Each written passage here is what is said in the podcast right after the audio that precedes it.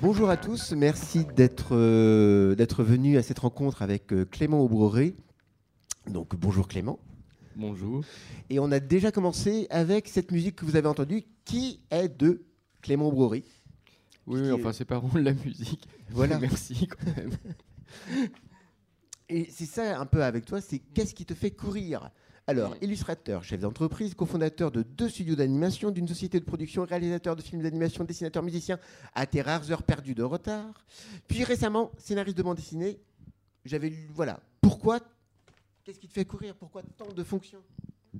Euh, non, mais c'est trop. hein. Là, tu, tu triches parce que tu cumules euh, Bah, des, des oui, trucs mais qui les- sont succédés dans le temps. Oui, C'est que là, c'est très simple. Je fais juste de la BD et de la musique euh, quand je quand j'ai un peu de temps, effectivement. Ça. Comme hier soir, par exemple. oui, mais alors dans ce cas-là, pourquoi tu as chan- changé autant Ah, euh, eh bien parce que le, le, le changement, c'est c'est une manière de se régénérer, c'est une manière de, de se remettre en question, c'est une manière de d'aller explorer des territoires euh, peu connus de soi-même. Parce que après, il y a d'autres qui, sont, qui ont déjà tracé euh, dans toutes ces directions. Euh, voilà, c'est euh, parce que euh, j'ai envie de m'amuser et, et quand je suis toujours en train de d'être dans la même routine, euh, ça, ça ne me convient pas. Donc je, Ça, ça t'ennuie, c'est ça? Bah ouais, je sais pas. Enfin, il me semble que voilà, il faut. C'est important de se faire des, des challenges et des objectifs, quitte à rater. hein, on a le droit de rater, et euh, mais en tout cas de ne pas rester euh, immobile, à attendre que, que ça se passe. Alors, est-ce que c'était pareil, ce virage vers la bande dessinée? Alors, je, je vais être tout de suite, un- je vais avoir un pic. Est-ce que c'était la crise de la quarantaine? Euh, non, euh, non, euh, c'était pas la crise de la quarantaine. Oui, c'est vrai, c'était euh, c'était à cet âge-là déjà, mais bon, c'était il y a très peu de temps. Il y a un ou deux ans. C'était voilà. Non, c'était la crise de l'auteur inconnu. C'est une petite anecdote pour, pour ceux qui connaissent euh, BDnet Charonne. C'était dans, dans une librairie de BD à Paris. Et euh, j'ai acheté, je faisais que de la jeunesse à, ce- à cette époque-là, je faisais que de l'illustration jeunesse. Et euh, je vais payer à la caisse et je fais bien sûr des, des fausses factures pour mes notes de frais. Et donc, je, suis obligé de donner mon nom à la caisse. Et il y avait un libraire, je, me souviens que c'est, il, se- il s'appelle Jean-Pierre et il a depuis ouvert euh, d'autres librairies, qui me dit Ah, mais vous êtes euh, Clément et, en fait, je m'étais jamais posé la question. Personne m'avait jamais euh, reconnu ou connu mon nom, quoi que ce soit. Et le mec, il était hyper pointu. C'est un type qui lisait des, tas- de trucs. Et c'est quelqu'un qui avait déjà lu un livre à moi. Et ça m'a fait un choc parce que j'en avais fait 50 et personne ne les avait jamais lus. Je me suis dit, ah, c'est sympa, il y a un mec qui, a, regardé ce que j'ai fait, il se souvient de mon nom. Et euh, voilà, donc, et, là, j'avais encore pas fait de BD. Et au même moment, euh, je connaissais Marguerite depuis un bout de temps. Et euh, on s'était dit qu'on avait envie de, de faire quelque chose ensemble. Et euh, encore parallèlement, euh, tu me coupes quand je suis trop long. Je, du coup, je lisais pas, pas du tout de BD. J'en ai, j'ai été, j'ai grandi avec de, avec de la BD, mais euh, ensuite, euh, je m'en suis totalement désintéressé et je, je me suis absolument pas aperçu de ce qui se passait. C'est-à-dire que l'association, pour moi, euh, je savais pas ce que c'était. Je, je connaissais aucun auteur. euh, on est en 2006. Donc, je, je- en fait, j'étais complètement déconnecté. Je croyais que c'était toujours les, les bandes Les dessinées classiques et tout ça, soit Petit Mickey, soit même des trucs bien, mais bon, qui pour moi étaient toujours un peu les mêmes. Et, euh, et là, j'ai découvert, euh, découvert euh, par Piano. Et je trouvais Piano, c'est donc c'est des petits carnets euh, qu'il fait. Enfin, c'en est un parmi euh, 250 000. Euh, et euh, il y avait une, liberté et, et, un, un- graphisme très libre. Tout ça, ça, ça m'a vraiment fait un choc. Et, euh, et donc avec Marguerite, on a monté un projet euh, qui était euh, Aya, qu'on a envoyé à un copain qui bossait chez Gallimard, qui n'avait jamais publié de BD non plus. Et Gallimard, le copain me répond Ah oui, au fait, on monte une collection avec Sfar et on prend votre, votre livre. Et je vais rebondir sur ça. Ouais, ah bon, je, sens que, je sens que je vais trop vite. Non, non, non, non, c'est très bien. Le Daya de Yopougon à Julie Stone, en passant par Mal occidental, contemporain, ou l'affiche de Cadibule qu'on voit derrière toi Ou qu'on- si jamais on peut. Est-ce qu'on peut la splitter? L'affiche Est-ce qu'on peut la, la voir sur projecteur? Ah, J'en profite pour changer de- d'image. Bah oui, vas-y. Si. Si on peut pas la voir, c'est pas très grave. Elle, elle est juste derrière euh, Clément. Bah, je pense que les gens l'ont vu, non, normalement Oui, normalement, j'espère. Ils, sont- ils- ils sont- ils- ils ont vu de la lumière, ils sont entrés. Le, ton œuvre est traversée par les femmes, et que ce soit tes collaboratrices ou tes personnages? Mais oui, c'est vrai. Alors, est-ce qu'il y a quelque chose sur les femmes? Euh, non, c'est juste un penchant naturel. Mais- non, non.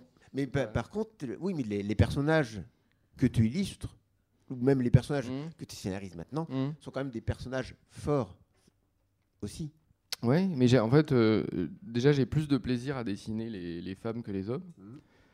Euh, j'ai moins de les hommes c'est généralement plus facile. Mais euh, ouais, j'aime bien j'aime bien avoir des héroïnes féminines même si c'est pas toujours le cas. Par exemple, Voltaire euh, jusqu'à preuve du contraire n'est pas une héroïne féminine. Euh, et euh, ouais, ouais, je, en fait, ben, en fait, le dessin, c'est quelque chose de, de très physique et de, ça, ça- et donc il faut, il faut aimer son sujet. Donc euh, je, Mais, par contre, par rapport au. je, je vais pas faire l'histoire d'un grand barbu euh, Oui, mais avec par le rapport- même euh, oui, mais tes, scénaristes auraient pu être des hommes aussi. Ah mais il y en a, il y a, y en a- il y en a- Stéphane Melchior. Oui, mais il y a plus de femmes que d'hommes. Ah oui, oui, ah bah oui, oui. Alors, comment se passent ces, comment se passent ces rencontres? C'est le, c'est le hasard C'est le. Bah, après, euh, c'est à chaque. Bah, en fait, il y en a pas tellement. Il y a Marguerite et puis après il y a Julie Birmont. Oui, mais avec elle, à chaque, à chaque fois, tu fais des. Pas, pas forcément des longues séries. Si, à, à Ouais, mais bah, le- c'est des, des rencontres euh, très fortes hein, dans les deux cas. Et voilà. Et donc Julie, euh, bah, en fait, c'est les deux seuls, hein, si on résume. Et, euh, et Julie, on, euh, on continue bah, parce que on, on s'entend très très bien. Une vraie euh, osmose. Et on- Et- et alors, comment tu travailles avec le- tes scénaristes? Est-ce qu'il y a un, un échange, un- ce qu'on appelle un ping-pong? Oui, oui.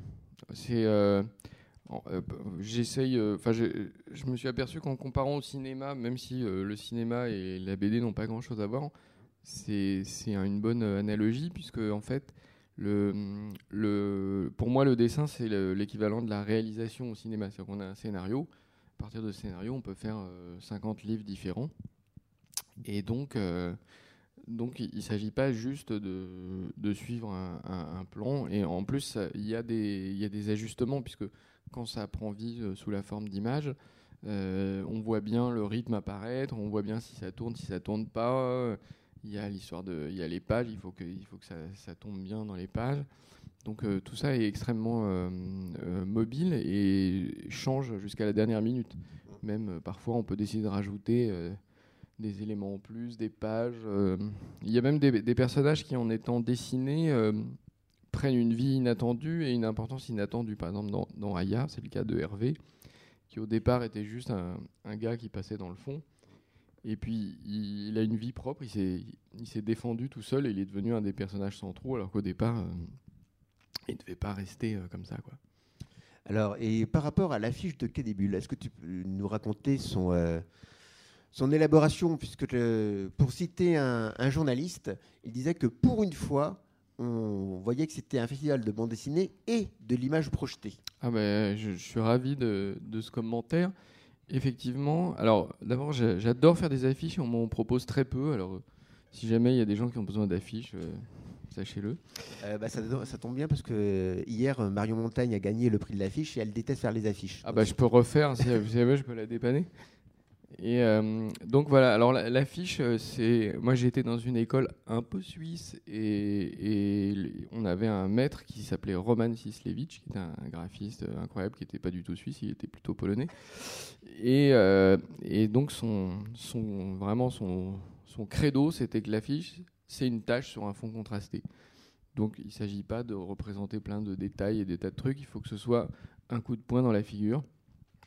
Et de fait, il faisait des images qui étaient euh, d'une force incroyable. Que si pour ceux qui connaissent pas, euh, regardez, vous vous apercevrez que vous le connaissez. euh, bon, il est mort déjà il y a 20 ans, mais que vous avez certainement une de ses affiches dans l'œil. Euh, c'est rien de grave, hein, pas, la peine de consulter un opticien. Et, donc voilà. Alors le, principe étant établi qu'il faut que ce soit contrasté, euh, il y a une difficulté dans le cadre de la bande dessinée, c'est que si on représente un personnage, évidemment, on va se demander qui est ce personnage, est-ce qu'il appartient à l'auteur de l'affiche donc il faut, là j'ai trouvé une ruse, je sais pas si je serais capable de trouver la deuxième pour l'année prochaine pour Marion Montaigne, mais c'est de représenter un personnage qu'on voit pas très bien en fait, et on voit surtout une ombre. Et donc ça tombe bien puisqu'on est aussi dans l'image projetée. Euh, et, donc en fait, il faut se mettre en retrait, évoquer euh, le sujet qu'on nous a confié, en l'occurrence euh, le festival de Saint-Malo. Et donc tout ça est un, ensemble de hasards et de, pérégrinations qui font qu'au bout d'un moment, je suis arrivé à ça où je me suis dit que c'était bien parce qu'il faut qu'il y ait un humain pour moi dans la bande dessinée c'est quand même la, représentation du corps euh, et en même temps, euh, ce, qui, prend vraiment l'importance, euh, c'est la silhouette et c'est pas le, pas le, personnage en lui-même. Et, puis là, évidemment, pour moi, Saint-Malo, ça, évoque vraiment la, liberté, le côté, le, vent qui va nous porter au large. Donc, je suis pas allé chercher bien loin l'écran sur lequel j'allais projeter ma silhouette. Et à propos de, de on, t'a aussi proposé de t'impliquer plus dans le festival. Est-ce qu'on t'a dit euh, choisi ou est-ce que c'est toi qui as proposé? Ouais, non, on m'a pas proposé. J'ai dit, hey, oh les gars, si vous voulez, euh, je vous fais des tas de trucs. et donc, euh, ils ont réfléchi, ils étaient un peu inquiets, et ils se sont dit, bon, ok. Et voilà, donc c'est plutôt moi qui me suis imposé. mais non, mais ils étaient d'accord après, mais les pauvres, je les ai un peu, je leur ai un peu forcé la main. Est-ce que tu t'es donc dans ce cas-là imposé dans ton expo ou tu les as Ah non non, après moi je fais confiance. Hein, D'accord. Je, je m'en suis pas mêlé une seule seconde. On voit autre chose dans ton œuvre, ce sont les voyages. Tu es entré clandestinement aux États-Unis, tu es allé plusieurs fois en Afrique, au Japon, derrière moi tu es allé à Séoul. Et je me suis demandé si les voyages euh, formels ou si c'était le, le, hasard aussi, les, les envies, le... parce que tu bouges quand même beaucoup outre le fait d'être euh, auteur et d'aller dans les dédicaces, évidemment. Euh, alors, euh, mes voyages récents, c'était vraiment ça. C'était des voyages d'instituts français ou de trucs comme ça. Donc, voilà, la, motivation était extérieure hein, d'une certaine manière. Après, je, profite des occasions qui me sont proposées. et quand j'étais plus jeune, j'avais ouais, j'avais très envie de bouger. En fait, je ne savais pas trop qui j'étais, ce que je voulais faire. Et donc, euh, ce que font généralement les gens à cet âge-là, euh, parce que là, euh, les États-Unis, tout ça, je devais avoir 20 ans, et eh ben, c'est d'aller voir ailleurs comment c'est pour, pour savoir où on est, comment on s'appelle, qu'est-ce qu'on va faire.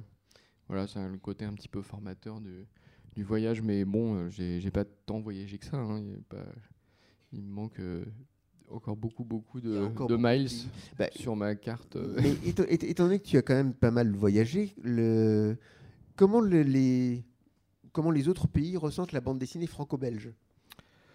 Ah bah ça dépend lesquels. Hein. Euh, je sais pas, aux États-Unis ils s'en foutent royalement, au Japon aussi. ceux qui ceux qui aiment ça, c'est les, les, Taïwanais. Les Taïwanais adorent la, la, bande dessinée. Enfin, en tout cas, euh, ils m'ont accueilli avec euh, intérêt. Donc, euh, je ne sais pas si je suis vraiment franco-belge. Enfin, je suis parce que quand vous dites franco-belge, on, on, pense plus à un truc un peu moins brouillon, quoi, un truc un peu plus classique, euh, ah bah, propre. C'est du format franco-belge. Ah, c'est du format franco-belge, d'accord. Bah, c'est pas un entremets franco-russe. non, c'est pas grave. Euh, donc, euh, qu'est-ce que je voulais dire? Ouais, que, bah, en fait, par définition, comme je suis invité, ils sont obligés d'être aimables avec moi. Hein, maintenant, on sent que soit on est un peu dans le Enfin non, en fait quand on est là-bas, on est toujours un petit peu dans le côté un petit peu euh, euh, chic, enfin élitiste hein, de la bande dessinée. Euh, au Japon, je pense que tout le monde sait qu'ils publient que de la BD japonaise hein, et, un peu de Crécy, mais même de Crécy, ça, même s'il est, c'est, un dieu là-bas, je pense pas que ça ait super marché non plus. Enfin, il le dit lui-même.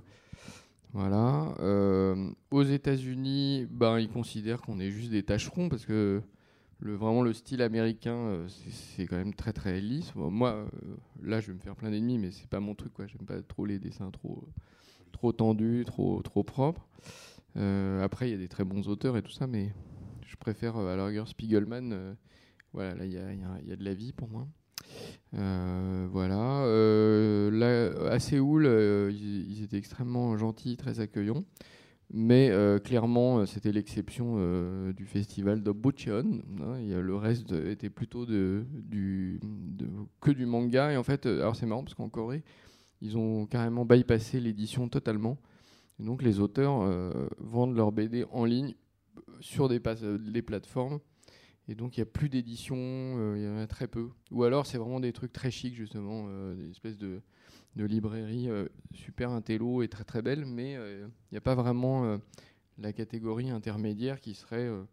Bah, j'ai l'impression que c'est un peu ce qu'on essaye de faire ici, c'est-à-dire des, des, livres qui, qui, soient quand même populaires, mais qui soient pas juste des produits commerciaux. Enfin, pas, c'est pas du tout ma démarche en tout cas.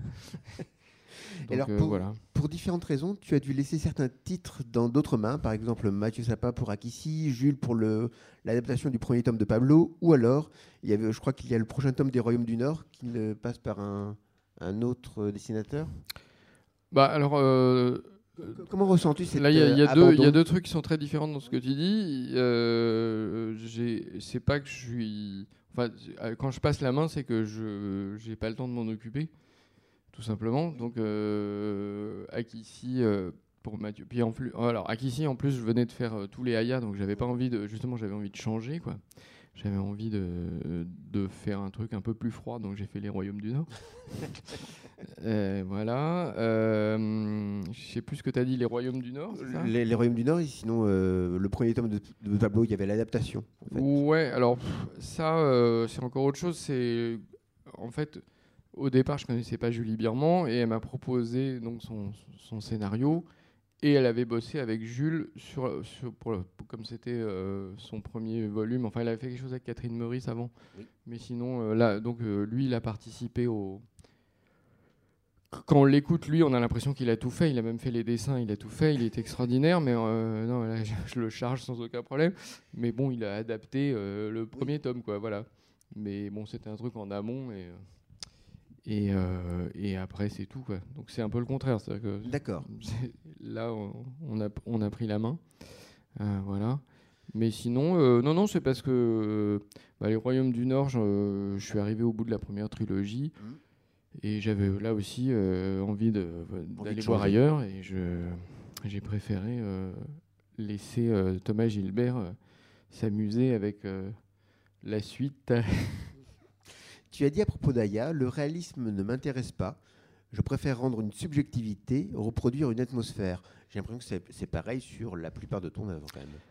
Bah, pour moi, le dessin, euh, les, dessins réalistes sont, des dessins euh, besogneux, sauf euh, chez Moebius où je, vais me faire un milliard d'ennemis et, tout le monde va dire que je suis odieux. Mais en fait, il faut vraiment déjà, qu'est-ce qu'on appelle un dessin réaliste? Moi, j'ai, ne serait-ce que la photo, vous avez tous des photos de vous. Il y en a que vous aimez, il y en a que vous aimez pas, pourtant vous êtes la même personne. Donc ça montre bien déjà que même à travers un, appareil qui est neutre, euh, on change de visage, hein. on change d'aspect selon l'humeur, selon euh, bah, euh, l'éclairage, selon plein de trucs. Donc moi je ne comprends pas quand, quand je lis une bande dessinée où les personnages ont éternellement la même tête pour moi, c'est juste de la reproduction. Et la reproduction, c'est bien, mais je laisse ça à la machine. Ce, que, ce qui m'intéresse dans le dessin, c'est qu'ils sont un peu ratés. C'est que euh, ce qui est une émotion et que euh, le, vrai réalisme, en fait, c'est euh, quelque chose de. C'est qu'on est tous un peu flou, quoi. Bah, vous n'avez pas du tout la même tête qu'hier, je vous ai limite pas reconnu. Euh, et, ça me rassure. Si vous étiez le même qu'hier, euh, je partirais en courant. Donc euh, personne n'est symétrique. Hein. Mettez votre visage, mettez un miroir au milieu, regardez-vous, vous, n'êtes pas symétrique. Donc les gens qui dessinent des visages symétriques se trompent. Ils parlent probablement d'une autre planète, la planète de la symétrie. Voilà. Donc après, il y a plein de trucs qui sont très très bien, mais voilà, euh, le, ce qu'on appelle déjà la notion de réalisme pour moi est complètement biaisée, parce que ce qu'on appelle réalisme, ça veut dire un dessin qui, est, qui essaye d'être euh, figé et représentatif et dans lequel il n'y a pas de mouvement. Donc voilà, je suis un petit peu je suis un petit peu véhément là-dessus, non ça va Vous me dites ainsi. Hein, Aucun souci. On va passer là en fait. tu fais partie ou tu as fait partie du, studio Auto et studio Banjo. Et lorsque je lis sur le site ce que dit Autochenie Production, le line-up de la société s'inscrit dans la ligne graphique et littéraire développée par Clément Brery, Johan Sfar et les auteurs qui accompagnent leur travail en édition. Alors, c'est quoi cette ligne graphique et littéraire? Oh, C'est une bonne question. Hein. Vous savez, ça, c'est des dépliants publicitaires. Hein. Il ne faut pas croire tout ce qu'on lit. Euh, euh, en gros, euh, traduit, ça veut dire on on va prendre nos bouquins et on va en faire des films. Et voilà, euh, de fait, on en a fait deux. Il y en aura un troisième et on va s'arrêter là parce que c'est fatigant le dessin animé. Il y a plein de gens, il y a des réunions, euh, ça coûte de l'argent. C'est très, c'est moi, ça me correspond pas du, pas du tout en fait. Quel est ton rôle à l'intérieur d'ailleurs? Ah bah là, plus aucun. Là, je, fais strictement rien. voilà, mais euh, ils sont en train de finir Petit Vampire. Si les, les financiers acceptent de donner 2019, le dernier c'est ça? Ouais, peut-être. Ou 2020 ou plus tard, on va, on va, voir. Mais euh, ouais, non, je sais pas.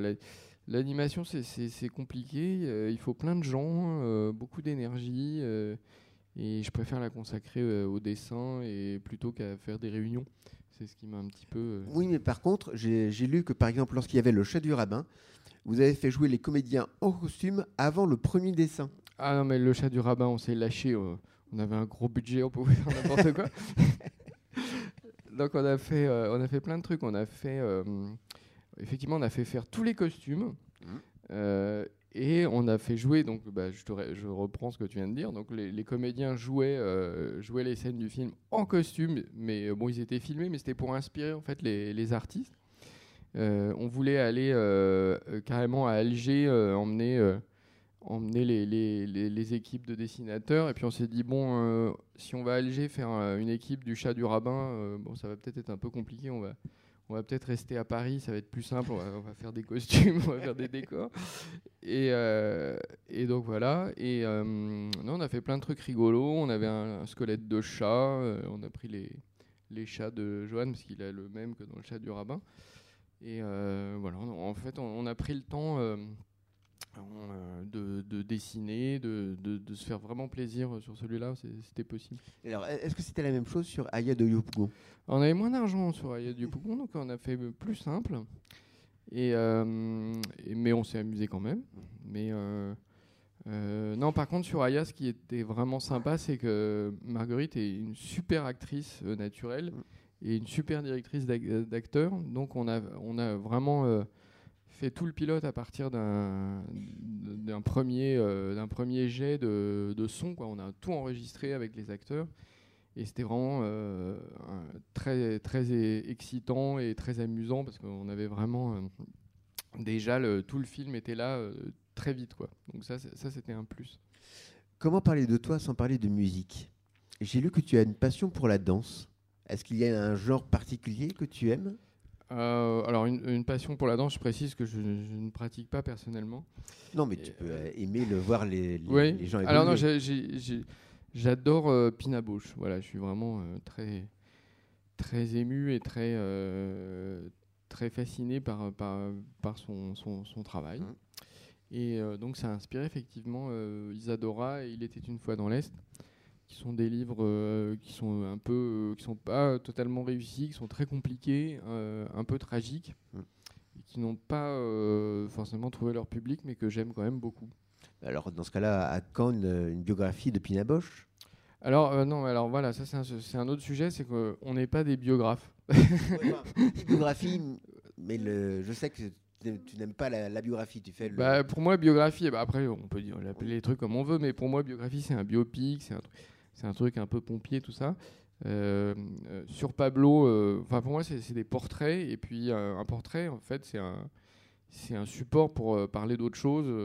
les auteurs parlent généralement d'eux. Prenez Django par Johannes Farr, c'est un livre qu'on a fait tous les deux. C'est pas un livre sur Django Reinhardt, c'est un livre sur Johannes Farr qui écrit un roman. Et donc ça, mais c'est ça qui est drôle, c'est ça qui est bien. que, voilà, bon là il y a une grosse liberté. Mais euh, Pablo et Isadora, c'est en fait c'est un, support pour, euh, faire autre, autre chose aussi. Et, euh, et c'est pas des, biographies dans le sens où on fait pas de la naissance à la mort et tout ça. On, choisit une période, on choisit quelque chose qui, nous, émeut, qui nous parle, et euh, on le raconte à notre manière. Donc ce n'est pas du tout... Euh, enfin, c'est très subjectif. Et donc dans, ce cas-là, est-ce qu'il y aura une façon de raconter à ta manière, Pina Bosch euh, on peut raconter plein de trucs, mais là, en fait, comme justement, moi j'aime beaucoup la BD, mais on nous met beaucoup dans des cases. Donc dès qu'on commence à, à, mettre dans une case, j'essaye d'en sortir. Et euh, récemment, j'étais à Bruxelles et il y avait un article dans l'Express euh, belge euh, sur Voltaire en disant, en expliquant que j'étais le roi des biographies et que Aya Diopougon c'était une biographie. Ce qui n'est, pour ceux qui n'auraient pas lu Aya, n'est pas du tout le cas. C'est donc une fiction complète. donc quand j'ai lu qu'Aya était une biographie, je me suis dit qu'on allait faire que de la fiction maintenant. voilà, donc on a fait Renaissance qui est une fiction et Cyber Fatal qui est une fiction. Et c'est le, les débuts d'une longue collection de fiction jusqu'à ce qu'on me dise Mais vous ne faites que de la fiction. c'est autre chose. Et par contre, quant à la musique, on va avoir un extrait musical. Ah oui. Bah oui. Et c'est là, il faut qu'on se taise et il va y avoir la musique. Le temps que le, le son arrive. En fait, ah oui. C'est cruel. Ça va, elle n'est pas désaccordée Non, non, c'est bon.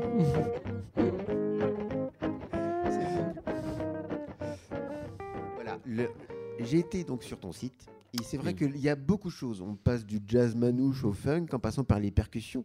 Quelle est l'affiliation? Est-ce que c'est un divertissement ou est-ce que c'est autre chose? Est-ce que tu ne pratiques que la guitare que tu pratiques le chant? Alors le chant, euh, pour des raisons euh, sanitaires et de sécurité pour les gens qui m'entourent, euh, je préfère éviter. Il se trouve que oui, je ne sais pas pourquoi j'ai toujours eu ce goût pour la musique alors que j'ai grandi sans entendre une seule note de musique. Je crois que j'ai eu ma première cassette à, 17 ans, c'était euh, c'était Saturday Night Fever et je la regardais tourner dans la, dans la boîte et tout, j'étais fasciné. Et, euh, et, donc, je ne peux pas vraiment l'expliquer. J'ai vraiment envie de faire de la musique. Donc, comme les notes, c'était compliqué, j'ai commencé par étudier la batterie. J'étais batteur pendant 10 ans dans un groupe de funk, d'où le, côté funk, puisque c'est festif et puis euh, il y a des cuivres et ça brille, c'est vraiment sympa. Et puis bon, euh, entre temps j'ai découvert la musique quand même, j'ai écouté des trucs. Voilà, et après, euh, bah, depuis 4 ans, je me suis mis sérieusement à la guitare. Je, après Django, pas avant, hein, mais après mmh. j'ai eu tout d'un coup un coup de cœur pour le, pour le jazz manouche. C'est vrai que c'est assez romantique. Le, les voilà le, côté euh, itinérant euh, j'adore les, guitares sont sublimes il y a vraiment des, guitares incroyables bon on a vu déjà hier et donc euh, du coup je me suis fait des copains donc que vous avez enfin j'en m'en suis fait plusieurs mais ceux-là ils sont vraiment très très bons moi j'en connais d'autres qui sont très très bons mais ceux-là vraiment on, on s'entend vachement bien et, et voilà donc c'est pour ça aussi que j'ai j'ai imposé à cette, euh, ces pauvres euh, amis de Quai des Bulles de, de faire, de, faire un, concert dessiné. Euh, le, et alors, nous, on peut dévoiler la surprise où tu as aussi joué de la guitare. Oui, bah, j'ai joué un petit peu, mais j'étais terrorisé. Et mais comme ils sont hyper gentils, ils m'ont pas tapé. et par contre, dernièrement, tu es passé au scénario.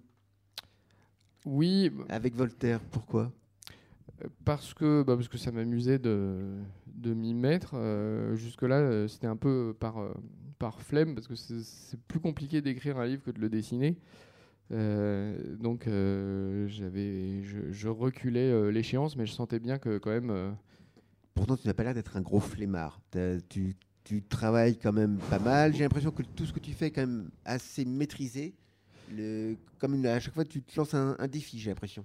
Oui, mais alors, je m'arrange toujours pour que ce soit agréable. C'est-à-dire que pour moi, dessiner, c'est un plaisir. Donc, si, si, je décide de faire un truc euh, euh, au dessin, euh, j'ai une rémunération immédiate qui est que je passe de bonnes journées à faire des choses qui m'intéressent et qui me plaisent.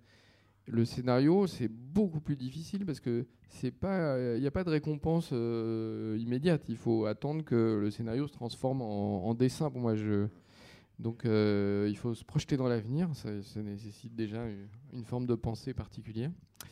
Et euh, voilà, donc je, c'est ce que je voulais dire, c'est que en fait, c'est un effort et puis c'est, un peu comme la musique. Hein, on, quand on en a peu fait, enfin, le truc c'est qu'en tant que dessinateur, forcément, je, suis habitué au scénario et je le, comme je les transforme les scénarios et même j'y participe, il y a, il y a plein d'éléments euh, sur Cyber Fatal que, qui, viennent aussi de moi, qui sont même des dialogues ou des trucs comme ça. On les, les trucs se transforment euh, au fur et à mesure. Donc euh, je me sentais quand même qualifié pour, pour écrire un scénario. Alors, peux-tu nous raconter le paradoxe des dialogues? C'est-à-dire que toi, généralement, tu as, apparemment, tu as toujours brimé tes scénaristes pour ne pas avoir trop de texte. Mais lorsque tu as fait le, scénario de, de Voltaire, tu t'es dit ah mais j'ai besoin, j'aime lire, j'aime j'aime transmettre ça. Ouais, alors c'est vrai, je, reconnais que c'est très injuste. Je me suis autorisé ce que j'ai interdit aux autres. Euh, en fait, oui et non, parce qu'en fait, c'est du, c'est de la voix off. J'ai jamais interdit aux, scénaristes de faire des voix off. Même je les ai encouragés. C'est eux qui veulent pas. Mais euh, après, euh, c'est tout con. Hein. Une case, c'est grand comme ça. Il faut faire euh, rentrer du texte et il faut des il y a une place pour le dessin. Ou alors, sinon, il peut ne pas y avoir de place pour le dessin. Bah, ça fait moins de travail.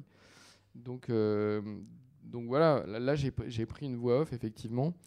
Et aussi peut-être parce que comme c'était mes débuts de scénariste, je, je, voulais, je dois être complexé. Et je me suis dit bon, je vais leur montrer que je sais faire des phrases, je sais écrire des phrases. Donc j'ai mis des phrases partout pour dire hey, les gars, je suis scénariste, je, sais cite J'aime le verbe, j'aime écrire et lire. Ah oui, j'ai dit ça, c'est très profond. Il faut le garder pour mettre sur ma, sur ma tombe plus tard. Alors, je me suis demandé. j'ai dit ça? Parce que c'est tellement intéressant que. donc, dans les prochains livres, donc, sont, sont, soit des romans, soit des pavés, comme le faisait Jacobs ou François, François Bourgeon Ouais, alors les pavés, euh, les pavés, le problème du pavé, c'est que euh, il faut, il faut vraiment, euh, c'est long, hein, le pavé par définition. Et c'est lourd. C'est lourd en plus une fois que c'est fini. donc non, le roman, en fait, j'aimerais beaucoup, mais là pour pour le coup, je sais pas si je vais peut-être attendre encore un petit peu, mais peut-être peut-être un jour. Euh, je, là, je suis très désemparé. Je sais pas quoi dire parce que non, mais c'est vrai que j'aimerais bien, mais ça me paraît impossible. Comment est-ce qu'on peut écrire un roman? Il faut. Bah, euh, je pense qu'au début, peut-être qu'au début de votre carrière, vous vous disiez c'est peut-être pas possible de, de, faire une carrière d'illustrateur. Et finalement, vous avez fait une carrière d'illustrateur. Vous avez créé des entreprises. Peut-être qu'au début vous disiez c'est pas possible et, ainsi de suite. oui, oui, oui, euh, je pense que là c'est pas, c'est plus l'ordre du défi, c'est c'est euh, un, une autre manière de penser et alors c'est aussi une maturité euh, que j'ai peut-être pas euh, qui viendra peut-être plus tard. C'est pas que le roman soit spécialement sacré c'est que déjà la base du roman c'est qu'il faut avoir un truc à raconter. Je sais pas trop ce que j'ai à raconter c'est ça. Là comme ça je peux pas vous dire. Je, je, en fait je suis obligé de me servir de de support pour raconter je vais par exemple quelqu'un que j'admire vraiment qui est c'est Riyad Satouf. Mmh. parce que euh, il, non seulement ce qu'il fait est, magnifique mais en plus euh, c'est très difficile de parler de soi parce qu'on se met vraiment en danger. On peut on peut vraiment être ridicule euh, il, faut, il faut énormément de, courage euh, pour le faire et de talent pour arriver à faire en sorte que ce soit pas euh, juste grotesque, ce qui est loin d'être le cas. Et, ce que ça soit aussi drôle, parce qu'il le fait avec beaucoup et en plus, c'est, en plus, c'est drôle. Mais ça, on savait qu'il était drôle déjà. Mais, mais là, c'est, très très fort. Et ça, pour moi, c'est aussi fort qu'un roman, parce qu'il me semble que le roman, c'est euh, moi, j'ai besoin de, me, de mettre des, des, barrières et des protections. Et puis, donc, le dessin, euh, je parle d'autres gens, euh, je, je parle jamais de moi directement. le roman, il me semble qu'on est déjà, c'est déjà très intime de, de, de lire un, un, roman, même, enfin, on, est très proche du, de l'auteur. Et ça, ça, me fait un peu peur. Hein. On verra aussi par la suite. Lorsque tu t'ennuieras voilà. de la bande dessinée. Voilà, c'est ça. De... Dernièrement, tu crées avec, euh, euh, avec Madame Sibran René Stone. C'est une fiction dans un cadre réel, tu dis, mais c'est un peu le cas de toute ta bibliographie. C'est une fiction dans un cadre réel euh, bah, euh, Oui et non, parce que par exemple Pablo, c'est quand même euh, ultra documenté, donc tout- ce qui est raconté est quand même vrai. Oui, mais le- lorsque tu représentes un, je sais pas, le, imaginons le bateau Lavoir, est-ce que c'était exactement les, les places Ah qu'il y avait non, pas du tout, puis il arrête pas de bouger, de changer Voilà. de taille, de forme, de... Donc, Voilà, euh, c'est comme la, la maison des Sissoko, euh, il n'y a pas une pièce euh, qui revient, c'est toujours des pièces différentes. Ouais, ouais. Non, là, en fait, ce qu'on a voulu dire, c'est que c'est que on, on- on a euh, un, un cadre euh, qui est la- euh, l'Éthiopie des, des années 30, donc qui s'appelait l'Abyssinie à cette, cette époque-là, et euh, des événements historiques, le couronnement de d'Haïlé Sélassié, euh, et à partir de ça et de personnages qui ont été dans la zone euh, à, ce- à cette époque, euh, on, s'est inspiré de ces, personnages réels et on, s'est amusé euh, vraiment à, faire une, fiction qui soit très libre et qui soit dans une ambiance policière, noire. Euh, voilà, on, dit que c'est la, c'est René Stone, c'est la fille naturelle de Miss Marple et de Indiana Jones. Mais j'ai du mal à imaginer la scène entre Miss Marple et Indiana Jones. Et justement, dans, une interview des éditions d'Argo, tu dis qu'il y a de l'amour, de l'aventure. On sent, je sais pas, un, humour qui est prêt à se moquer gentiment, toujours à tourner plus ou moins en, en dérision. Et justement, dans le, dans le et Stone, on voit très bien ce- cet humour. Tu as besoin de. C'est, une, protection. euh, Enfin, je sais pas, je trouve tout ça n'est pas bien grave. C'est juste des livres avec Oui. des dessins dedans. Donc euh, euh, voilà. euh, oui, bah moi j'aime bien. Mais il y, a- euh, il y a quand même un, un- un ton humoristique, même, même Ah dans, bah oui, et oui, dans oui. Cyber Fatal Ah bah. Cyber Fatal, c'est vraiment. euh, J'adore ce livre euh, parce qu'il est, il est très différent euh, de tout ce que j'ai fait récemment. Et pour moi, c'est celui qui ressemble le plus à Aya.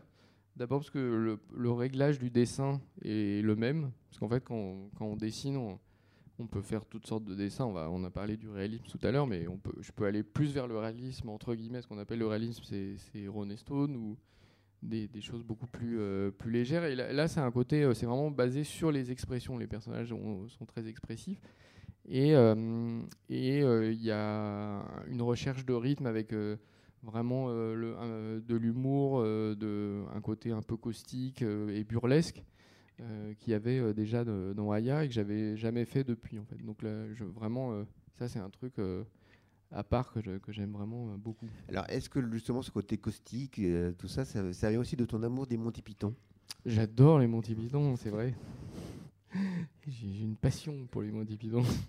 Alors, est-ce que le, finalement ce, ce ton-là, ça vient aussi de ça ou... Euh, ouais, bon, je, ouais, on est nourri de ce merde. euh, les influences sont tellement, euh, sont, multiples. le- L'humour en BD, pour moi, ça, c'était bah, dé- déjà, je vais vraiment dire des banalités très ennuyeuses, mais Astérix, Goscinny, Uderzo, hein, je précise. c'est exceptionnel. Je continue de trouver des, de comprendre des blagues que j'avais pas compris. Euh, voilà. euh, et euh, l'autre truc qui m'a complètement fa- façonné, c'est Gottlieb, la rubrique à bras, quoi. Et ça, c'est et surtout Gottlieb, il- on, on apprend à écrire avec Gottlieb parce que c'est vraiment un grand, Un grand dessinateur. un grand dessinateur, un grand lettreur. lettreur. Le, je trouve le plus incroyable chez Gottlieb, en fait, c'est pas les dessins, c'est le lettrage. Parce qu'il y a des pavés de texte qui sont absolument sublimes. Il n'y a pas un poil qui dépasse. En même temps, c'est gracieux et en même temps, c'est ultra maîtrisé. Je comprends pas comment c'est possible. Moi, j'écris comme un cochon. J'ai eu sur le Pablo 1, euh, les gens disaient Ah ouais, c'est super, mais euh, par contre, il y a un petit problème. c'est totalement illisible. On ne sait pas ce qui, ce qui est écrit. Donc, j'ai fait des gros efforts euh, pour, pour arriver à être lisible, mais j'aurais mieux fait de faire médecin ou un truc comme ça. On sait jamais, peut-être après. Peut-être, oui, j'en aurais marre du, des, des romans. Médecin. Alors, Voltaire, euh, Cyber Fatal et Ronnie Stone ont été presque faits en, en même temps. Euh, ouais, euh, surtout si Fatal et René Stone, euh, surtout. Oui, le- Pour être, donc euh, avec deux, le- deux parutions euh, côte à côte. Est-ce que 2019, tu vas te reposer? Non. je ne vais pas me reposer. Euh, je vais, euh, là, je me repose en ce moment. J'ai l'air très reposé d'ailleurs. Je suis dans un repos complet. Euh, et à partir de demain, je vais vraiment me plonger. J'ai commencé Voltaire 2, mais j'étais un petit peu distrait et surtout j'étais très stressé par le concert d'hier. J'ai fait des rêves où j'oubliais tout mon matériel, où je trouvais pas la salle et j'avais une heure de retard. Et donc voilà, maintenant ça va mieux et je vais pouvoir vraiment avancer sur Voltaire 2 et et sur les deux autres, puisque donc le, la galère maintenant, c'est que j'ai trois séries en cours et euh, j'ai pas envie qu'il y ait euh, un an et demi qui passe entre chaque euh, série. Oui, donc, ça va faire à chaque fois trois séries, ou trois ou deux séries en même temps à, chaque période. Bah, je crois, oui. Bah, il y en a deux que j'écris pas, donc c'est déjà ça. Et par contre, Voltaire, ça va, ça va être plus dur parce qu'il faut aussi que j'écrive l'histoire. Alors, est-ce que donc tu as eu plein de prix, tu travailles quand même avec des éditions d'édition prestigieuses, tu as pas mal d'actualités. Comment te sens-tu en tant qu'auteur? Est-ce que tu te sens euh, protégé? Tu as un avenir euh, radieux euh, Tout va bien? Pas du tout. C'est le stress le plus total. donc, si c'est pour parler de la condition des auteurs, donc voilà, j'ai l'air comme ça, je, ça brille et tout, c'est formidable. mais non, non, ça, ça s'aggrave, c'est de pire en pire. Et, euh, je sais pas, on va pas se lancer dans un des débats euh, non, mais techniques sur la fiscalité, mais euh, c'est bon. Je suis dépensier aussi, je dépense euh, beaucoup d'argent. et en fait, je dépense plus que, que, que ce que je gagne. C'est mon problème. Mais il y a quand même aussi un paradoxe, c'est-à-dire que j'en parlais avec d'autres auteurs, ils disaient oui, mais non, mais on a quand même choisi notre, notre, notre condition. C'est-à-dire qu'on a choisi d'être auteur, on aime ça, certains disent je gagne mieux ma vie que lorsque j'étais salarié. Le, donc il y a le côté un peu les auteurs à protéger et puis d'autres qui, disent aussi le, ah bah, bah, on ne veut pas que ça soit misérabiliste. Ah non, pas du tout. Bah, moi, tout je suis ravi, je ne ferai jamais autre chose. Mais euh, puisque ça fait euh, 10 ans que je fais de la BD et avant j'étais illustrateur, donc je, je, vois ce que, en fait, et là c'est pas très intéressant, mais en gros, il y a 15 ans, euh, fiscalement, il y avait moyen de. on n'était pas traité du tout pareil. Je ne vais pas rentrer dans les détails techniques, mais il y avait plein de trucs qui faisaient que qu'il restait un petit peu quelque chose à, la fin de l'année. Or là, euh, chaque année, il y a, une, nouvelle taxe, un nouveau machin, une nouvelle retraite, une nouvelle autre. Donc à la fin, on passe notre temps juste à faire, on prend l'argent qu'on nous donne là, et on, on, le voit passer sur la table et on le donne de l'autre côté à des organismes, des trucs. Donc euh, voilà, bon, on va pas rentrer dans le détail et tout, mais euh, le, alors moi encore j'ai eu plein de chance parce qu'effectivement euh, on m'invite et je, je, suis visible, mais je pense aux gens qui, qui, qui commencent. ou qui ont pas, qui font pas forcément des, des, des succès incroyables, c'est vraiment très difficile. Euh, on a énormément de chance en France euh, d'avoir euh, une telle diversité, tellement de, de, livres chaque année, presque un peu trop d'ailleurs. Bon, moi, si on m'écoutait, il y aurait que mes livres, mais bon, ça, c'est le problème. mais donc, il, il, faut le défendre. et surtout, il ne faut pas s'imaginer que, que les auteurs sont des, des fainéants qui, qui se la coulent douce tranquillement, euh, voilà, dans les, dans les palaces. Euh, et qui vont tous les week-ends en festival. Voilà. Et bah ça, on, euh, mais en fait, aller tous les week-ends en festival, c'est très possible, mais c'est juste épuisant. Et puis on peut rien faire. D'abord, on n'a plus de vie personnelle, et puis on peut plus travailler parce que quand on revient, il faut une, une journée pour s'en remettre, et puis voilà quoi. Donc non, non, la, la situation est vraiment très mauvaise, on peut le dire. D'accord. Eh bien, je voulais savoir s'il y avait des questions dans la salle. On a mis de la lumière. Oui. Bah, N'hésitez pas le, sur Aya, sur, le, sur René Stone, sur Cyberfatal, euh, sur son trait, sur sa musique. une question dans cette euh, direction. Ah.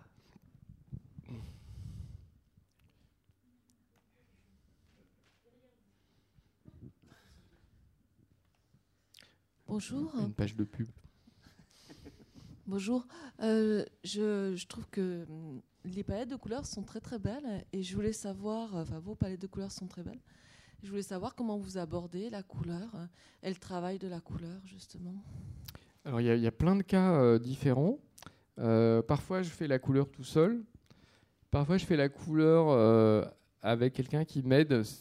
Qui m'aide, ça veut dire qu'il va d'abord détourer tout et faire une première couleur. Et puis moi je vais, je vais la finaliser. Et euh, un troisième cas où euh, on peut dire que je, je, je, donne mon accord sur la couleur ou pas, mais euh, c'est pas du tout moi qui l'a fait. dans tous les cas, la couleur est effectivement très importante et elle peut tout gâcher, donc il faut, pas la, faut pas la rater. Euh, le, but principal, c'est qu'elle accompagne évidemment le récit et qu'elle euh, qu'elle améliore sa lisibilité et euh, éventuellement qu'elle nous fasse rêver et que- qu'elle soit magnifique. Mais avant même qu'elle soit magnifique, parce que quand je travaille avec de- des coloristes, je vais pas leur dire euh, j'aime pas le violet ou un truc comme ça. Par contre, je, les laisse libres là-dessus, mais je leur demande de faire en sorte qu'on mette, on mette toujours le, principal en, valeur que le séquençage du récit euh, soit rendu euh, lisible par la couleur et non pas l'inverse. Et euh, donc c'est un voilà. Après, il y a- des univers qui sont très différents. Bon, par exemple, Aya, j'ai tout fait pour sur cette série. Et Cyber Fatal, qui est là, c'est Brigitte Findakli qui a fait la couleur, avec énormément de, de talent, comme d'habitude. Et voilà, ça, c'est quelqu'un qui a vraiment énormément de, de métier de, et de savoir-faire. Et, et- et immédiatement, euh, elle comprend. Je crois que vous- je, vais, je, je vous, je, je vous ai appelé en même temps pour. euh, et, et immédiatement, euh, j'ai envie de danser. Déjà, le rapport à la et- danse. Et immédiatement, euh, le, le- voilà, elle, elle comprend, elle, com- elle comprend la, le- la scène et elle la, elle la magnifie, quoi. Donc ça, c'est vraiment, c'est aussi un plaisir euh, que de travailler avec quelqu'un qui, qui, s'en occupe. Déjà parce qu'il y a quelqu'un qui s'en occupe, donc ça c'est sympa. Parce que c'est quand même, euh, ul- pour moi en fait c'est plus compliqué, euh, c'est plus long presque la couleur que le dessin aussi. Déjà parce que bon, s'il faut détourer, ça, ça, prend des heures. Et en plus, on peut, on peut chercher pendant, pendant une journée entière euh, quelle est la bonne manière de, voilà, de, de mettre. Je vous ai envoyé un SMS aussi. bon. voilà. Est-ce que vous avez d'autres questions? Ah, de l'autre côté. Euh, J'aimerais bien savoir comment ça s'est passé la collaboration avec euh, Johan Sfar. Ah, bah, c'est très amusant de, de travailler avec Johan. euh, parce que lui aussi, il est très, euh, il est assez freestyle, comme vous pouvez imaginer. Et donc, euh, par exemple, il me dit euh, si- s'il y a des trucs que tu as envie de dessiner, euh, des pages, des machins, tu, les fais, tu me mets des, bulles et je les remplis. Et donc, euh, j'ai fait ça sur certaines pages.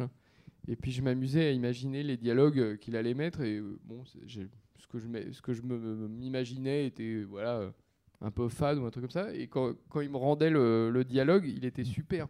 c'était beaucoup mieux que ce que j'avais imaginé. Il arrivait à trouver des, trucs euh, amusants et, euh, spirituels à, placer. Donc voilà, non, avec Johan, euh, malheureusement, c'est un garçon un petit peu pris qui se lance sur quelques projets à la fois. Mais il y a un gag récurrent de l'autre côté. Et voilà, mais sinon, c'est très très amusant comme, comme méthode de travailler et pas du tout orthodoxe, évidemment. On- C'est du tâtonnement. En fait, c'est ce que j'aime bien faire. moi. J'ai cru qu'il y avait une question par là-bas. Oui. Ah bah il y en a même deux.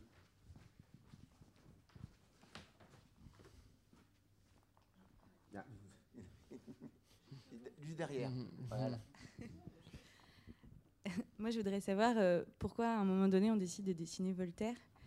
Et euh, quand vous faites les textes de cette BD, est-ce que euh, c'est les mots textos de Voltaire ou c'est les idées de Voltaire et vos mots à vous? Alors, les, les motivations pour la, pour la BD sont multiples. Euh, si j'ai une seconde ou on- Tu on as une seconde? C'est bon. Déjà, bon, euh, en fait, c'est venu d'une discussion avec Laurent Muller euh, euh, aux arènes, euh, qui me parle de Voltaire. Et euh, immédiatement, euh, sans que je réfléchisse euh, je me demande pourquoi, ne connaissant pas grand-chose à Voltaire, j'ai la conviction que c'est une idée de génie et que c'est, pour moi, que je vais m'en emparer et que je vais, m'amuser avec. Donc, je, je pars là-dessus, euh, je fais le livre, le livre sort, et je l'offre à des, amis d'enfance qui me disent Ah, mais génial, un livre sur Voltaire, euh, donc euh, ça se passe qu'à Voltaire. Et en fait, ces amis, j'ai passé tous les week-ends euh, et toutes mes vacances chez eux, ils habitaient qu'à Voltaire. Et donc, pour moi, c'était un truc hyper intime, juste la sonorité du mot, quoi. Mais je l'ai jamais, je m'en suis jamais aperçu. J'ai fait tout le livre, j'ai travaillé pendant un an sans m'apercevoir que je faisais tout ça uniquement parce que j'ai grandi. Euh, j'ai des très bons souvenirs qu'est Voltaire. Donc, c'est marrant parce que en fait, on peut avoir des motivations qui nous échappent, mais totalement. Et, euh, et c'est pas grave, peu importe les motivations, ce qui, compte, c'est le résultat. Bon, ça, c'est- à chacun de voir. Donc ça, c'est la vraie raison pour laquelle j'ai fait Voltaire, mais moi-même, je l'ignorais. Et l'autre raison, euh, ben, c'est parce que euh, bon, il y a, eu tous les attentats en France, qu'on a beaucoup parlé de Voltaire, et qu'en fait, je me suis aperçu euh, justement que je savais pas trop de quoi il était question finalement, quelles étaient ses, quelles étaient ses, positions. Donc j'ai commencé aussi à, à- relire un petit peu tout ça, et je me suis pris de passion pour le XVIIIe siècle, comme justement je cherchais à, une fois de plus à changer un petit peu d'atmosphère. euh, J'avais fini le- les Royaumes du Nord. Euh, J'ai lu Arlette Farge, qui est un- une chercheuse, une historienne euh, qui a aussi un grand talent euh, d'écriture et qui euh, s'intéresse au quotidien, à la vie quotidienne au XVIIIe siècle et qui a une manière de, raconter euh, Paris euh, qui est incroyable, qui est vraiment euh, sur les odeurs, sur les sons, euh, qu'est-ce qu'on voit dans la rue. Donc je me suis complètement plongé là-dedans, euh, sur le fonctionnement de la ville, euh, sur tout ça.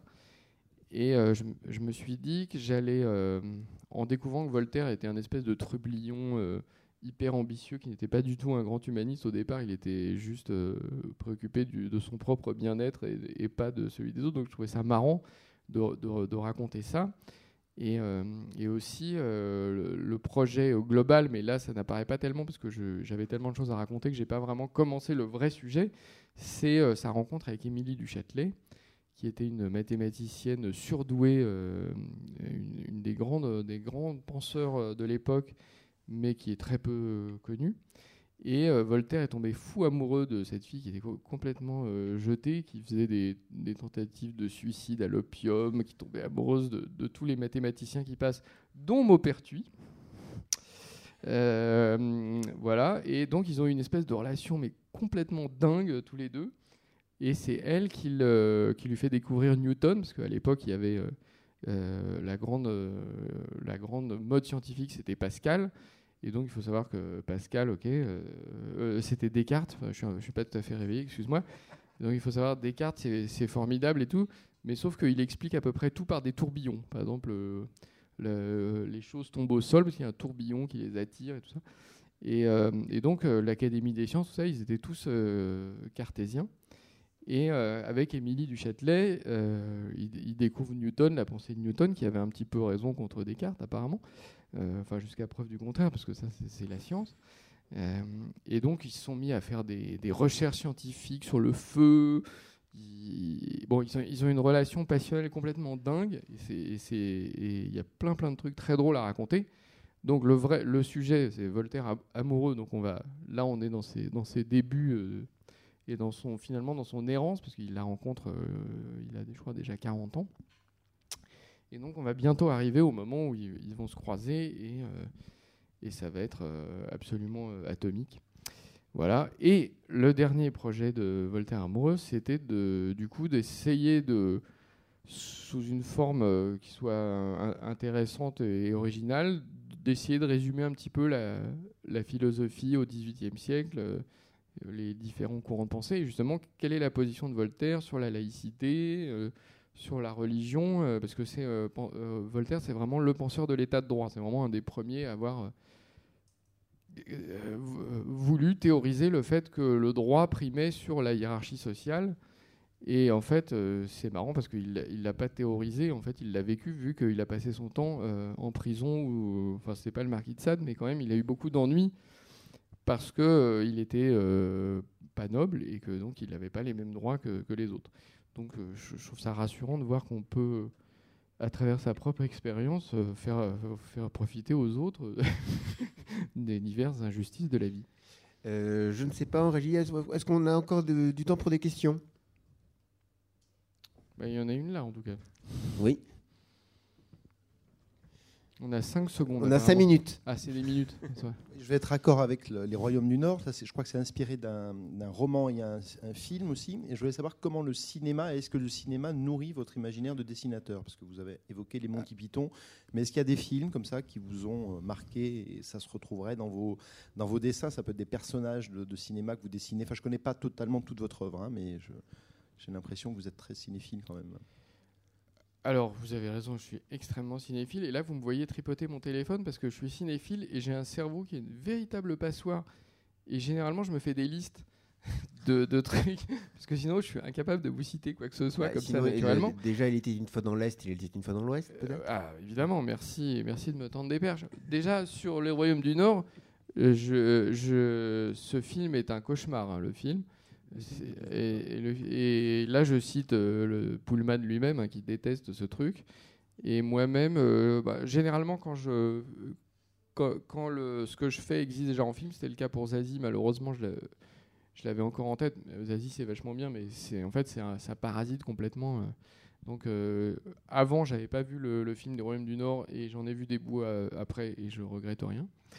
Et, euh, et euh, Zazie dans le métro, euh, pour m'en débarrasser, parce que c'était très pré- prégnant et, et j'avais j'avais Philippe Noiret en tête euh, tout le temps.